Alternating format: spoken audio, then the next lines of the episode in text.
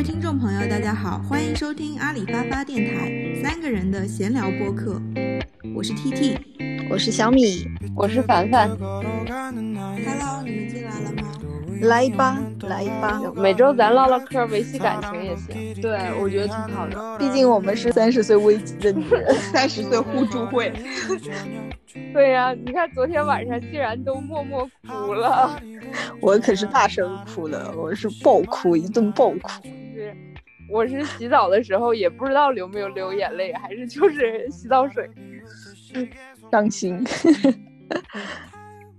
对，说一下这期话题的来源。继第一期闲聊之后，有一个听众给我们反馈说我们聊得很散，所以就建议我们有一个主题聊。然后，所以第二期我就找了一个就最近比较火的综艺节目，结果我们聊的都非常的烂。如果你听到这期的时候已经听过第二期了，很烂也不要告诉我们。所以我们决定后面聊天还是聊一些我们自己感兴趣的内容，这样我们也比较容易聊得比较开心或比较进入状态。我们这一期会聊的主题呢是外貌焦虑。为什么会聊这个呢？就是我们昨天三个人在群里纷纷表示，大家最近都很不开心。嗯，我就说我最近暴食的这个现象很严重，一边吃一边难受，一边自责，然后深夜痛哭又无人倾诉。凡凡跟小米也分别表示了他们最近的一些不太开心。然后反正总之就是昨天。大家都因为生活中各种各样的呃外貌的事情也好啊，周围的事情也好，因为各种各样的焦虑，大家都默默哭泣。凡凡昨天那句话怎么说的来着？人类的悲欢虽不相通。忘了这句话是鲁迅说的。我知道，我我知道是鲁迅说的。我只觉得他们吵闹嘛。后面一句是我昨天说的是人类的悲欢虽然不相通，但是咱仨都度过了默默流泪的今晚。难过。所以呢，我们今天就。来直面一下这个事情吧。那我先问一个问题：你们是从什么时候开始有这个外貌焦虑的？小学就有了。果然是早熟的百万博主啊！你说到早熟这个问题，那我小我三年级就是发觉发觉自己有一点早熟，就是当时所说的早发育，就是可能比其他同学发育早一点。我那时候就会很。自卑耶，你你懂吗？就是其他同学都还没有穿小背心的时候，然而你已经需要穿小背心了，就是会觉得很不好意思，觉得自己抬不起头来，是吧？对，就包括来例假来的比较早，也是很不好意思的一件事情。大概五年级，五年级的时候，你说小学那时候小学又不像现在小学生发育比较早，那时候还蛮晚的，包括走路都会驼背，就是稍微就胸部有一点发育，就是就是会想要驼背。不会挺直了胸膛这样子，感觉那个时候就是会有这方面的焦虑。后来就是随着我这个青春期就开始长胖，虽然我从小就不瘦，但是后来就越来越胖，就是肥胖这个问题也是一直困扰到我现在。这也是目前最困扰我的问题。我就觉得我人生好像就逃不过这个问题了，有的时候就觉得很绝望。就是我明明知道怎么样可以瘦，怎么样可以维持瘦，然而就是。当我在生活中遇到问题的时候，我还是会倾向于自己习惯的舒服的方式，比如说吃东西。我明明知道咬三十下这个东西吞下去，我这顿饭吃的会比较好消化，也比较容易瘦下来。但是我还是会就是猛吃，就是会嗯吃的很快，就是快速解决。我觉得这个真的还挺难的。可是一个客观的就是情况来判断，其实你。可能在博主里面不算瘦的，但是对于一个正常来说，其实你的体型完全是 OK 的。不 OK 啊，真的不 OK。你觉得 OK 是因为你觉得我脸看起来不胖，但是我就知道自己身上肥肉有多少，只能一直以一种掩盖的方式，比如说穿衣服穿的怎么样一下，然后呢修图稍微修一修的瘦一点点。然后看起来就不太瘦，但其实自己就知道自己真的是至少在体脂上是很偏胖的。但是你要跟那个叫什么世界的，就那种对于中国女性的那种标准体重的那种衡量方法来说，那肯定不是偏胖。那个好像以我这个身高要到一百一十几斤。你这样说真的是完全没有在考虑电话这头的我的感受呢？你们俩身高差不多吗？我俩一样高，准确的来说是一六二点五。一我是去体检，大概一六二到一六四都有，所以我就是就报平均数，我就觉得一六三，因为都现在体检反正也都是光脚量的嘛。我今天打开了我的豆瓣儿，然后发现特别神奇的一件事情，就是我在豆瓣儿小组发的第一个帖子，是二零一零年的三月二十号，也就是整整十年前。那个时候我加入了一个小组，叫“谁来阻止我吃东西的手”。然后那个帖是我至今所有的帖子里面那个评论、留言、点赞最多的。这条帖子竟然有一千多个回复，就当时有当时有很多人跟我一起减肥。哇！然后说了什么？就是每天记录自己的饮食，然后每天相互鼓励。我刚刚为什么问你们这个问题？是我回忆了一下，我小从小时候什么时候开始有这个外貌焦虑的？其实整个小学时期好像还好，没有太严重的外貌焦虑，除了我的腿。因为我的腿天生遗传就是有，就是像蛇皮一样的这种纹路。然后我小时候夏天会比较羞于穿短裤，然后我妈那个时候也很神奇，她让我会让我在里面穿一层肉色丝袜。我现在看到小时候的照片会觉得很搞笑，我应该给你们之前看过那个照片，在那个那种沙龙照，然后就很搞笑，穿的水晶凉鞋配肉色高筒丝袜。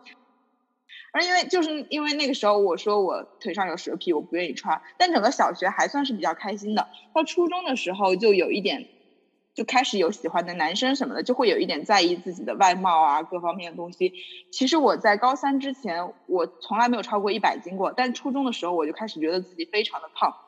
我觉得我小腿很粗，因为我上半我小时候一直都是很典型的梨形身材，就是上半身还算瘦吧，肚子上也没有肉。然后就是腿算相对来说是比较粗的，再加上我初中、高中又骑了好几年自行车，所以我从初中到高中小腿就越来越粗，就变成现在一直这样的那个国足小腿的形状。我就自己我就一直对我的腿特别特别的自卑。国足小腿，real 形象了也是。那我是什么小腿呢？我是象腿，我不是国足腿。国足腿是当是脚踝还很细的，我脚踝都我是属于脚踝细，但是小腿那个肥肠肌非常发达的那种。哎，那你真的要去打瘦腿针？但我现在是几乎都是脂肪，我觉得我对我现在长胖了是脂肪了，就不是肌肉了。然后你这样子，你给自己一个期限，就是瘦到多少你可以去打一个瘦腿针。我上一次就是说我瘦到一百零五就去打，然后我真的瘦到一百零五去打了，燃命了。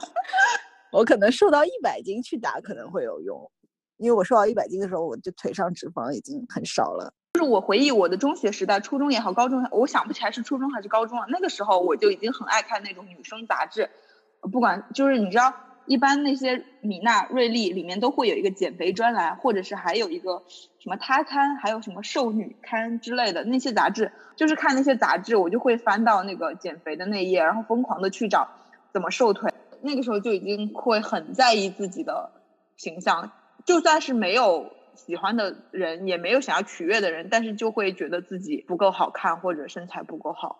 我有点忘记了，我那时候身材是肯定是不好的。那个据沈晨回忆，我那时候很胖，但是还是有人喜欢我和追我，可能因为成绩好吧，就是好像那时候读书好会有一层滤镜。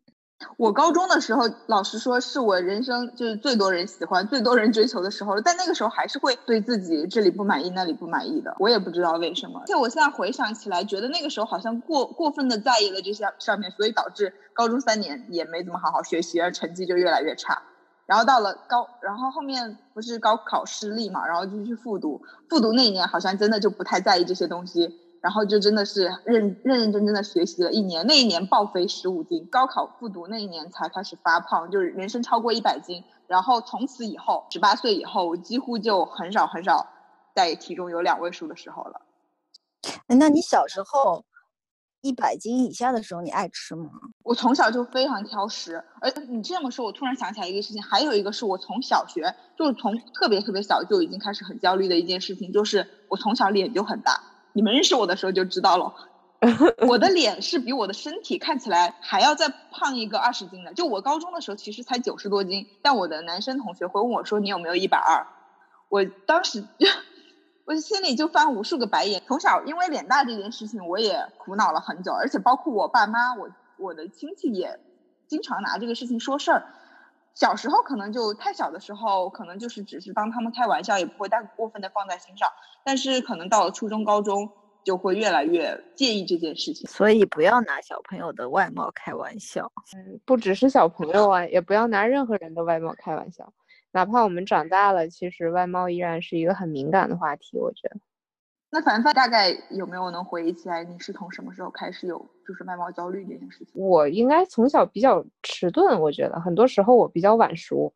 我我现在想想，我的小学和初中时代沉浸在自己的世界里，每天特别开心，我也不知道在开心些什么。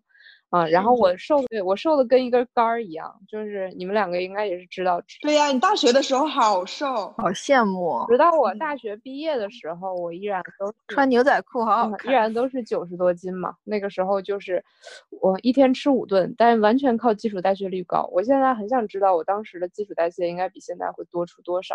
但是从现从这也不能说是这一两年吧，从大学毕业来到深圳开始工作之后，就意识到了。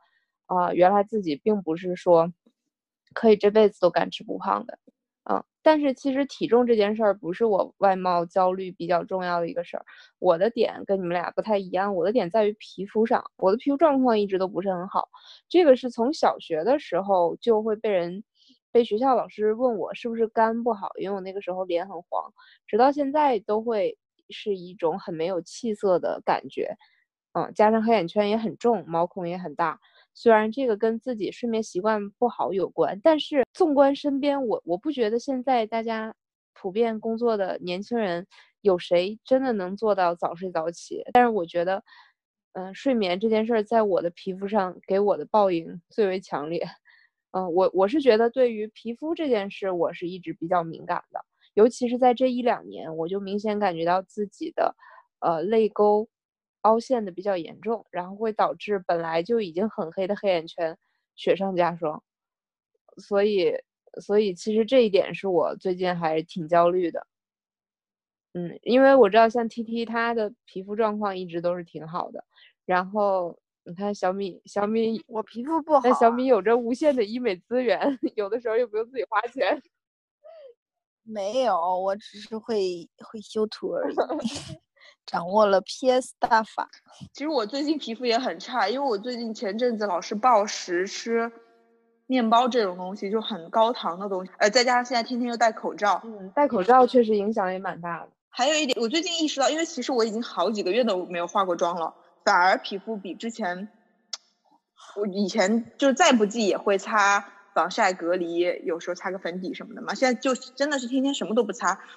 偶尔还能想起来敷个面膜，但皮肤状态变得越来越糟糕。我没有办法知道这个变量到底是因为我吃了更多的糖类的物质，还是因为睡眠，还是因为不化妆，还是口罩，我就想不太明白。可能是吃东西哦。我以我的经验来说，吃东西的影响是非常大的。就是糖和油会让皮肤就是加速，你本来就是可能皮肤呃，比如说五天会变成了。嗯，下降一个程度，那它会加速这个程度。哎，但是又说回这个问题了，减肥就是很难控制，饮食就是很难呢。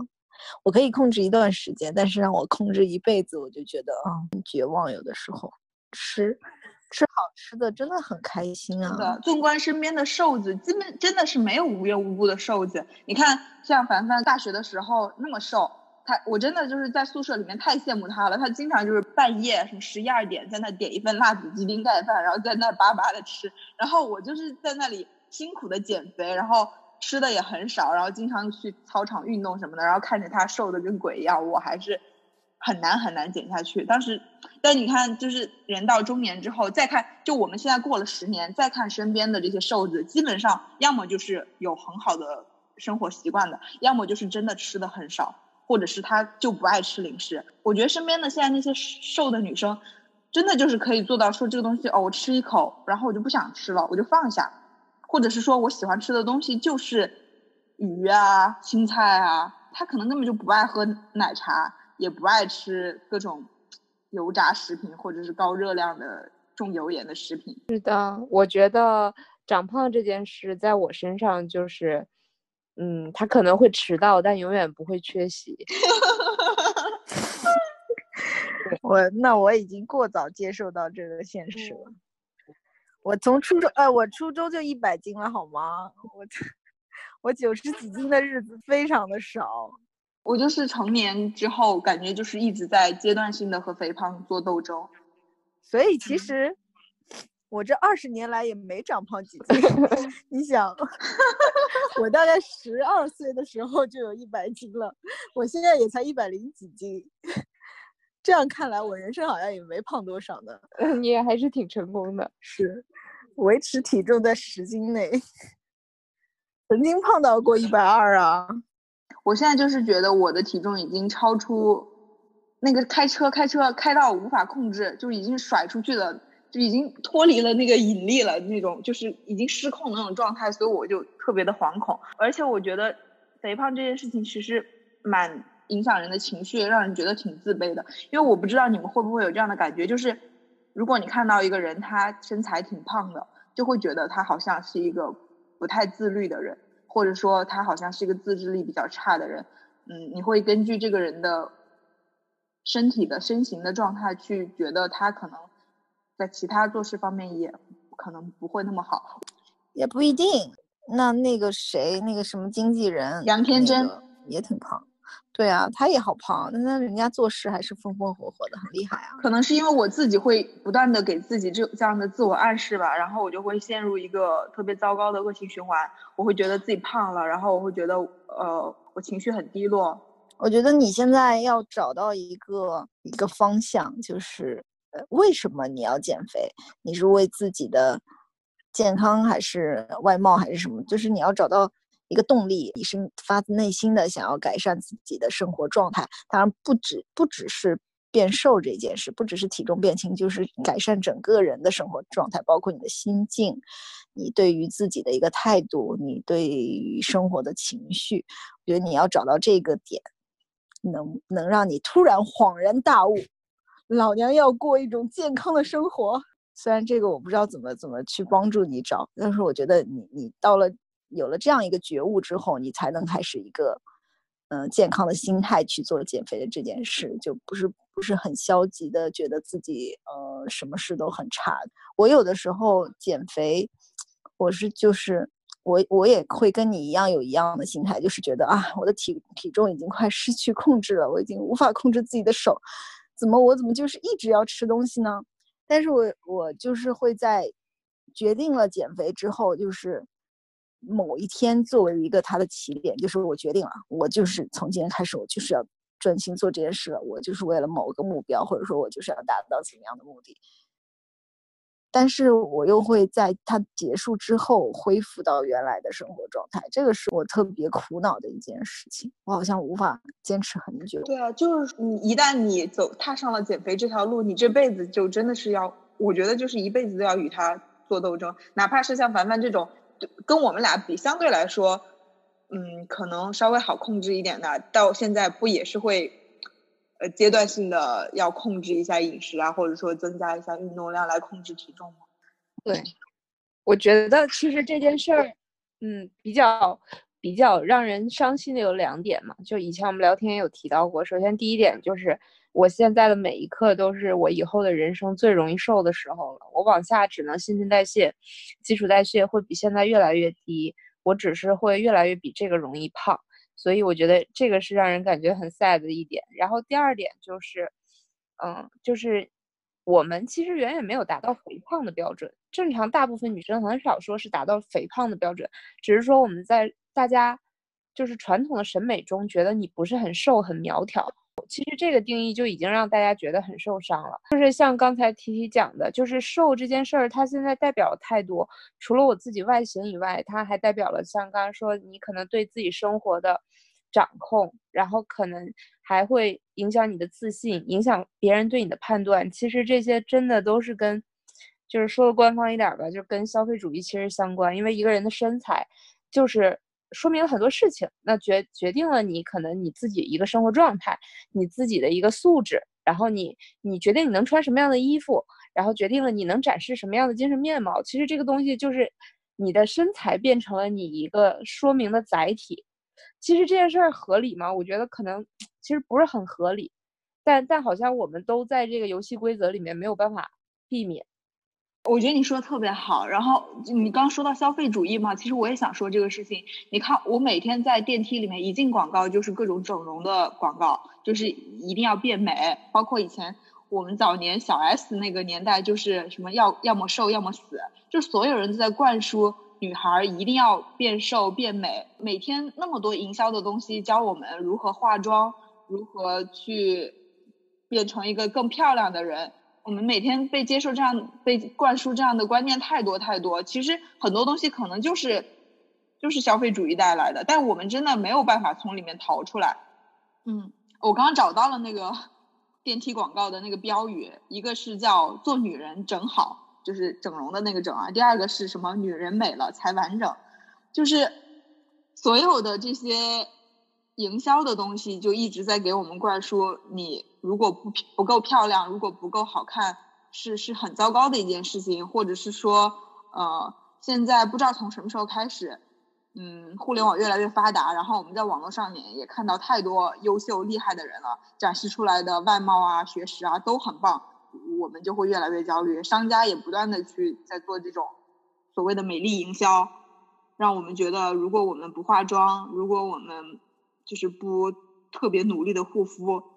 就会比同龄人差。我倒是不谴责这种，就是不觉得，呃，当然这个是肯定是有问题，但是我不会觉得说啊，是他导致了我，就是是这些广告或者营销导致了我产生了怎么样一种。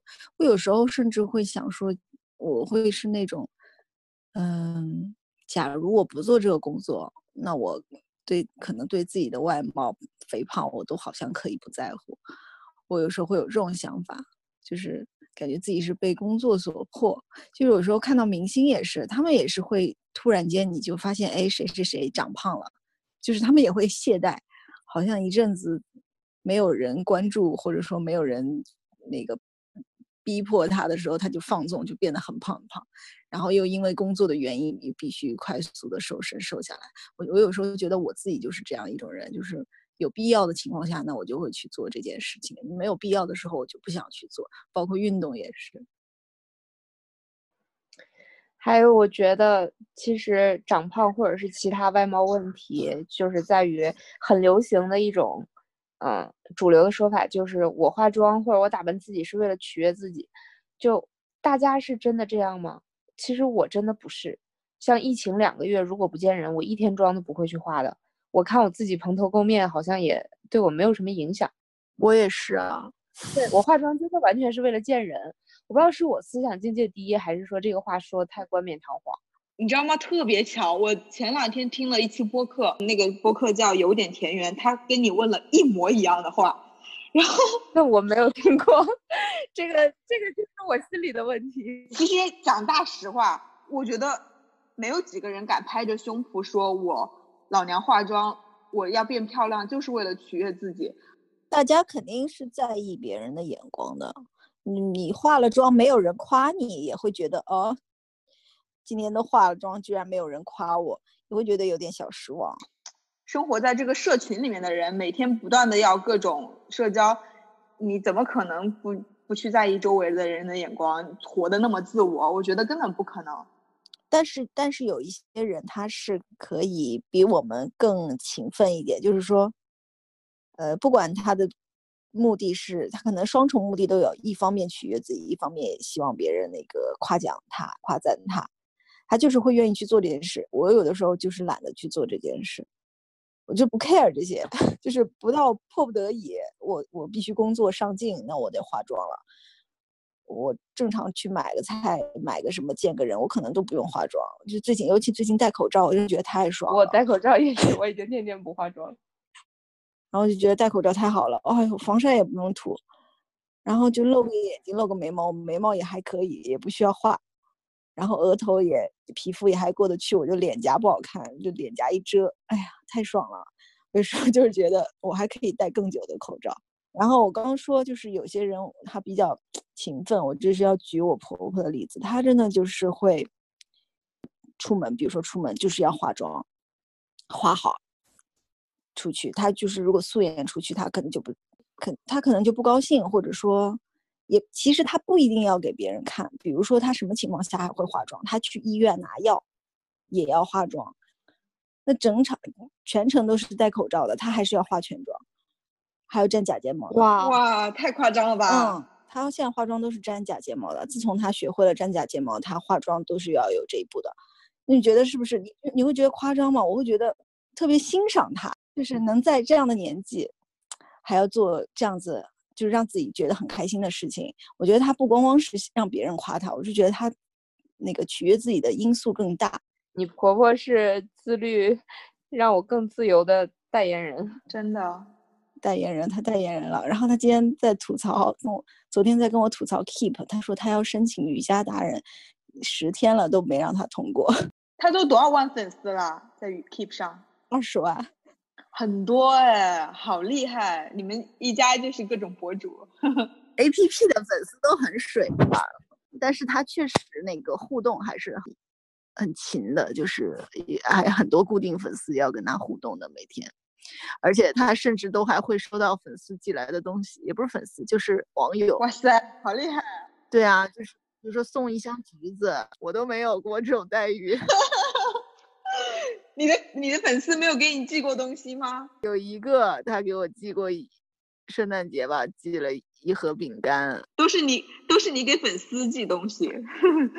对啊，都是我给粉丝寄，我的粉丝没有给我寄过。然后我就觉得他就是这种。嗯，而且她不是现在才这样的，她从以前就是这样子的人，精致的上海女人，对吧？嗯，对，就是活的有有喜欢有一点精致，那也不是说生活中很精致。她在家也是呃不化妆的，比如说她运动什么的，她不可能化个妆啊，不可能专门那个。她这种时候她就会用一个美颜相机之类的把自己美化一下。但是她一旦出门，我就觉得她去医院，包括她以前得癌症的时候。出院，他都化了个妆，我就觉得真的是让我觉得很佩服，respect，对 respect。所以这种对自己外貌上面的高要求，是不是可能也是他寻求内心平和的一种方式呢？嗯，没有没有跟他聊过这个问题。嗯，但是像我我妈就不是这种人，我也不是这种人。的各位都都没有这么高的要求。我有时候觉得我不适合做时时尚类的博主。我一我首先不时尚，其次我也不热爱这个时尚，不热爱打扮。当然，这个身材原因阻止了我一爱打扮的一部分。假如我我是个身材很完美的人，可能我也很爱展示吧。但是我做不到，做不到，我就觉得。哎，好像自己不适合，有的时候经常会这样觉得。在你做美妆和穿搭话题的呃内容的时候，是是兴奋的状态的吗？还是说，其实你可能做居家类的东西的时候，你会更兴奋？就是我的意思是你更 enjoy 那个状态。嗯，做家居的东西吧，比较有感觉。对，做时尚类的，因为以前是做这个美妆做出来的嘛。所以对于这些品牌会相对来说了解一点，但是呢，我又不是一个很爱呃很爱化妆的人，加上我化妆也没有很好。因为像现在，如果你做一个美真的是美妆博主的话，你首先技术要很 OK，就是你要翻来覆去化各种各样不一样的妆。你你哪怕不是做仿妆，你你就化个普通妆，你也得画出花样来。那我基本上日常化妆都是同一类型的，只是可能变变颜色。没有太多的技巧可言，嗯。那你们会不会因为，就是虽然大家主流都是说你自己要自信哈，但是你们会不会因为别人的一些评价就突然颠覆了自己的一些认识？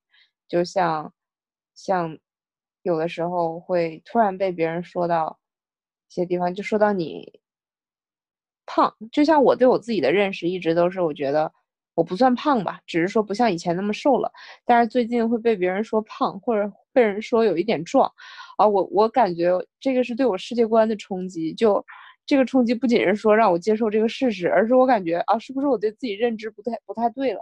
我觉得，然后除了像身材以外，那其他外貌的地方，假如说别人说到一些点，就是不是你们那么认为的，那大家要怎么做呢？大家是还是要自信，还是要坚持觉得我自己？啊，是是，就也不是最美的吧，但是也觉觉得自己还行，还是说啊，要要听一下大家的想法，会觉得啊，原来是这样的，我自己只是没有意识到。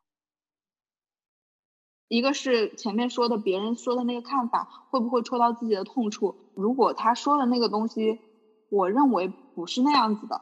就举个例子，我上我高中的时候，我九十多斤，我同学说我胖，我可能就是我我可能会表面上不开心不爽一下，但是我内心知道其实我没有真的胖了，所以我就不会让这个不开心持续很久。我可能就是表面不开心一下，然后就过去了。但是到现在。就就说前两天吧，我有个同事，他是一个非常好的同事，他就突然跟我说，他说，呃，T T，我要跟你讲一件很难过的事情。我以为他要跟我讲什么工作上的事情呢，因为他是一个很可爱的嗯男男生，然后跟我说，他说你最近好像胖了，然后我当时心里就特别特别难受，因为 serious，因为如果是一真了，如果是一个很，如果是一个平时讲话就很命的人，那你可能还不会那么在意，但是当一个那么，那么朴实的老实的直男跟你讲这件事情的时候，真的是会有被伤到的感觉，但不会，你不会觉得是被冒犯了，而而是会觉得，为什么你要说实话？然后还有除了身材这件事情，其实其他方面当然也会有啦，五官方面啊，然后就是各方面的细节的东西，呃，小时候也会觉得自己鼻子太大呀，不好看啊，没有眉毛啊。那没眉毛就去纹眉嘛，脸太大了，后面我就去打瘦脸针嘛。就大家 还是会，就是还是会有在 被营销牵着鼻子走。前面说的这个被营销牵着鼻子走，我觉得倒不是，就是每个人他肯定有这个向往美好、向往美丽的这个这个一面的，只是营销在将你这一面发挥出来，将你将你让你更重视这里。然后我也同意你刚刚说的，就是看要谁对你说这种这样子的话，比如说网友，我也有那个就那种弹幕说，就可能是好早以前的视频嘛，然后就是会突然说老阿姨，我就觉得 I don't care，我就想我我不想回他，但是我心里就回他说老娘就是老阿姨，三十岁的老阿姨怎么样？就是这种就不需要理会，但是就像你说的，这个人真的是认真跟你说了，而且他是出于好意的跟你坦白，跟你说实话。我觉得这种时候就是你需要认真的想一想他的话，对他是在可能是在帮助你，或者说可能是希望你变得更好。所以其实我刚刚回答凡凡的问题稍微有点跑题。就嗯，我我想说的是，别人对你的说的东西是要分情况的，就是你还是要 consider 那个跟你说话的那个对象是谁，以及你对他的在意程度。嗯，就是比如说大臣跟我说长胖了，我就会就会打他，就是凭什么你说我长胖？你才胖呢，因为毕竟是你老公，无所谓。对，但是比如说你俩跟我说你胖了。我可能就会想一想，哦，最近真的是胖了，那我真的是要减肥了。我觉得女生啊，就其一生都没有办法摆脱外貌带给我们的一些压力，这个是好也有不好吧。我最近觉得不好的就是，有有一些人可以，我也遇到过，嗯，但但是他们可能就是真的内心很自信，觉得自己很优秀，可能在别的方面真的是很优秀的，所以外貌对他来说就是不是太那个。呃，遇到过来我们工作室拍婚纱照的女孩子，给她找了一个化妆师给她化妆，然后呢，化妆师就是大家正常化妆流程嘛，就是希望可以怎么样怎么样化一下，然后她就是尽量想要保持她的原来的样子，她都不要有一些改变，比如说眉形啊什么，就是想帮她修修眉啊之类的，她都不要不要改变，她就就是非常有自信。然后人家是清华大学毕业的，这样的我还挺 respect 的。对啊。是啊，然后我当时也是觉得，真的不愧是清华毕业的，就是觉得，就是内心非常的强大，对，有自有自信，不能说强大，人家就真的没有觉得自己外貌有什么问题啊。是的。然后你非要强加把她变成一个大众的 normal girl，她不想要变成那样子，她就是要保持自己的特色。就好像前阵子的那个湖是湖南卫视的那个综艺吧，就是有吴昕。还有范甜甜的那个综艺，那个综艺真的是，嗯，让人挺挺不适的。因为我看那个原版的，你们看过吗？啊，粉红救兵对吧？嗯，那个看过一点点以前。嗯，那个国外的我倒觉得一般，但是他们去日本那几集真的是还挺感人的，就是他们会从心理层面，就是像比如说，就像 T T 他可能来来来指导你减肥这件事情，它是从心理层面给了你一种建设，让你就是整个人会焕发一种自信，然后重新想要拥抱这个世界的那种感觉。我们这互助会到底有没有用？我觉得是有用的，因为，呃，就像我最近其实暴肥，呃，暴食，其实也是因为情绪不好嘛，就是因为我最近工作上面也不太顺，然后压力也挺大的，呃，包括我父母时不时也会给我一些嗯无形的压力，所以我整个人的情绪就不是特别好。其实我通过食物来发泄这个情绪，说明了我意识到自己的情绪不太 OK 了，所以我选择了通过。食物这种方式来宣泄自己的情绪。那我前面其实我真的有想过去看心理医生，因为这个其实就是进食障碍的一种嘛。进食障碍有厌食症和暴食症。那个自我自我确诊了是吧？嗯，算是吧。然后我本来是想去看心理医生，但心理医生真的好贵，我觉得我好穷。然后我看了一些线上的，就是那个简单心理和易心理的，就是有聊天。然后我也最近看了一些相关的，就是。呃，书和报道，其实他就是说，其实他就是说，暴食，你已经通过暴食这个方式来，来寻找出口了，说明你已经意识到自己有一些不太对了。那其实跟人聊天，跟人跟你的好朋友倾诉，也是宣泄这个，也也是就是排排泄你这个不良情绪的一种方式。所以这也是我为什么老拉着你们跟我聊天。我觉得我跟你们聊完之后，我还是心里会舒服很多。然后。我做这个播客，我也会很开心。我觉得这个可以分散我的一部分的注意力，让我不再那么 focus 在我跟食物和我跟情绪的关系上面。可能我觉得会有一定的好转。就是之前奇葩说有一期，可能是讨论到情侣关系的一个啊，可能是讨论到分手相关的一个辩题吧。然后战青云就讲到他之前跟他的伴侣两个人关系走向。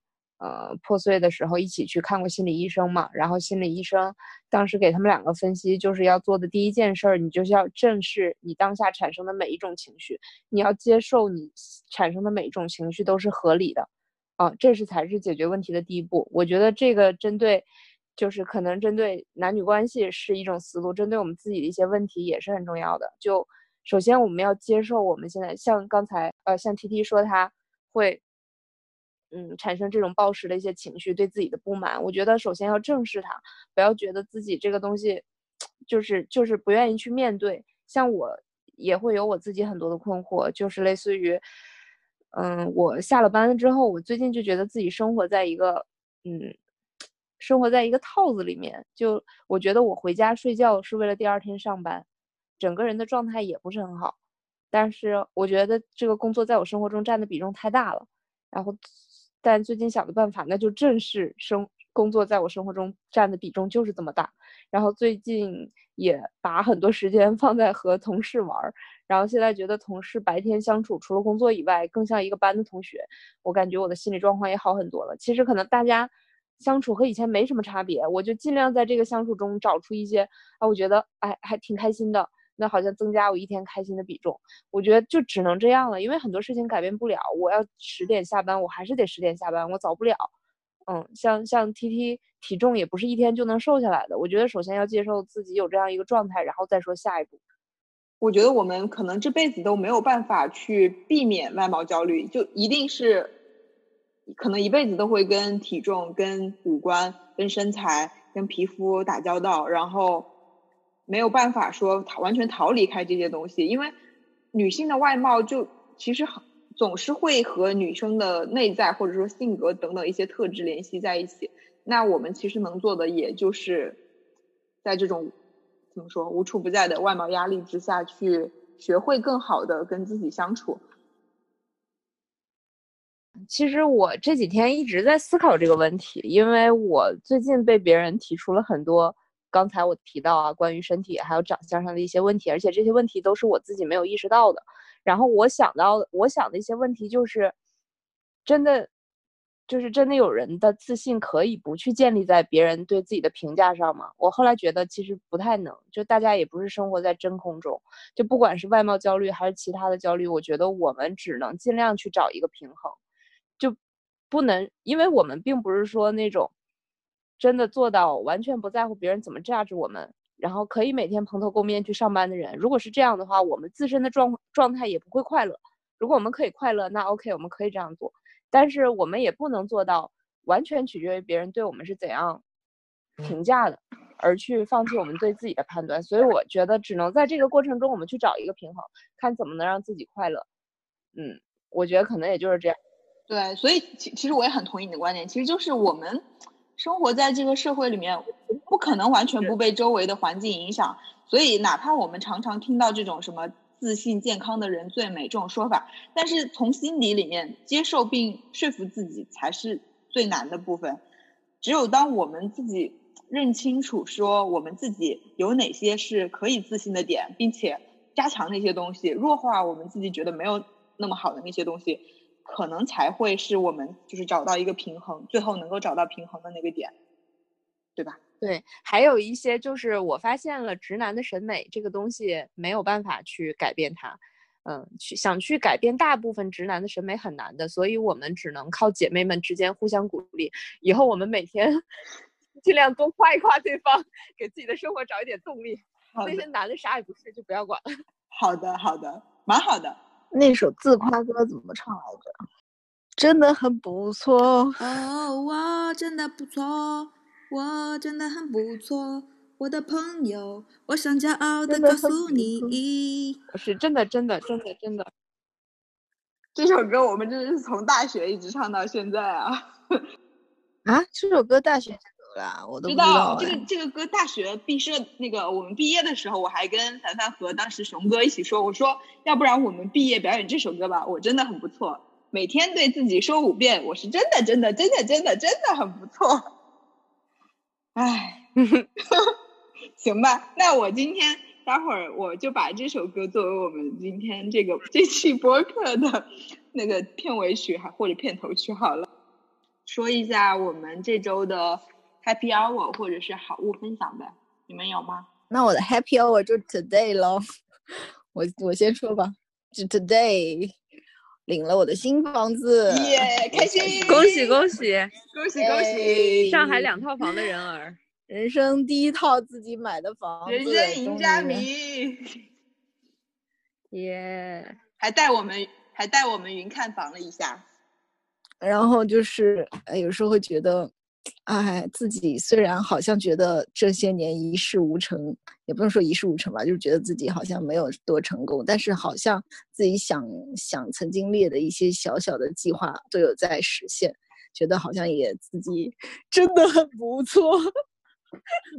那已经，那已经很成功了。觉我真的很不错，我真的很不错。每天夸自己。对。嗯，T T 先说吧，我还没有想到有什么 好说的这种。其我最近最开心的事情也是今天，因为我今天下午约了两个朋友一起去那个深圳湾公园徒步，然后我们走了十公里，从欢乐海岸那边一直走到蛇口。虽然走了十公里，才消耗了三百六十六大卡，连一个麦辣鸡腿堡的 热量都不够，但是呢，就还是蛮开心的，跟朋友一起。就是今天深圳天气特别特别好嘛，就是沿着海边走走路啊，然后聊聊天，就是出来就觉得心情还挺好的。因为距离上一次我出门也已经快半个月了，上一次出门还是上次跟凡凡半个月前两周之前去那个仙湖植物园嘛，那次也是就吃吃海底捞，然后去公园散步，又也还挺开心的。所以我就想说，以后每周最最最起码也要约朋友出去稍微运动一下，就运动。也是可以分散注意力的一个方式，而且是一个健康的方式，所以这个应该就算是我最近两周比较开心的 happy hour，还蛮还蛮不错的，所以决定以后要是保持这个状态。那轮到我来吧，因为也是开始口头上号称要开始减肥了嘛，所以至少奶茶就不能喝的那么多了。然后，但是上周也还是点过一次，呃，一杯奶茶是福建桃山的，就。因为以前之前喜茶点的实在太多了，就换了个点，然后点了他们家的那个茉莉毛尖百利甜，然后它的百利甜就是用了那个百利甜酒，然后加上茉莉的茶，两个合在一起还挺好喝的，有一点点酒味儿，然后也有一些茶味儿，又有一些甜度，就是喝起来觉得，嗯，长胖也值了吧，反正。三三，福建桃山的茉莉毛尖，茉莉毛尖百利甜，我经常会觉得，有时候觉得吃东西就是长胖也值了。真的真的，我吃完是是很快乐的。我我看着那个东西就想说它它会长胖，但是我既然就是想吃，我就对，所以我最我还有一个心态特别不好，前前面漏讲了，就是我最近进暴食有一个跟暴食跟贪吃有什么区别呢？一个是你其实没有那么饿或者没有那么想吃的时候，是是是你的情绪受不了，你你已经无法被理智控制。举个例子，我买一盒青团，里面有四个蛋黄肉松青团，我本来只想吃一个，其实我吃第一个的时候我是很开心的，可是吃第二个的时候，我其实已经不开心了，我非常我的自责远大于我吃东西的这个满足，结果我还是把第三个、第四个全吃完了。我吃完一整盒四个的时候，我心里已经把自己就是骂了无数遍，就会觉得你怎么这么废物，你为什么要把这一整盒吃完？就怎么能做这样的事情？就会觉得自己很糟糕，你不受你感觉你是一个被怪物控制的、不受情绪控制的一个怪物。我觉得你下次要这样，你把它扔掉。我做过，我这周我这周真的做过这样的事情，但是这种事情很很少出很少出现就是了，因为我旁边没有一个人，因为你知道暴食大部分的时候都是发生在一个人的时候，就暴食症的有一个非常明显的特点，贪吃的人是我哪管我我我我我想吃我开心就吃，而且我不管我身边有没有人，我现在想吃我就是要吃这么多。暴食跟贪吃很大的一个区别就是。我在别人面前，我白天的时候，我周围有人的时候，我非常正常，我甚至比平时比一般的人吃的还要少，我表现出一个我是非常正常的状态。但是，一旦我独处的时候，我就不受控制力了。然后，而且吃完之后，你 feel 不到半点的快乐，绝大部分都是自责，都是愧疚。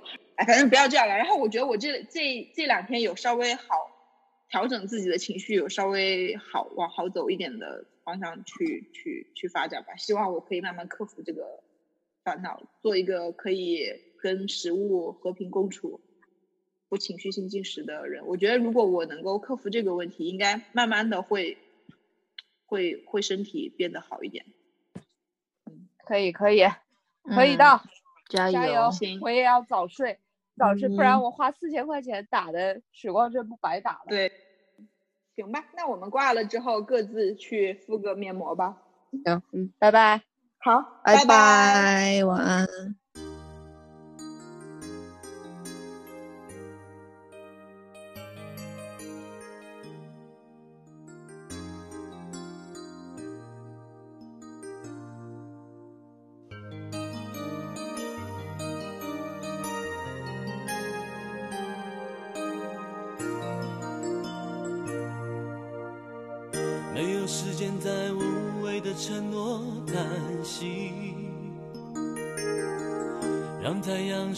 晒充满希望的背脊，迎着世界的风，我要无畏的挺立。对于必须做的事，我一点都不怀疑。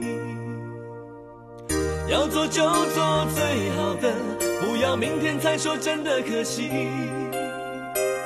我知道我能做到底，就是不停不停不停不停不停不停的努力。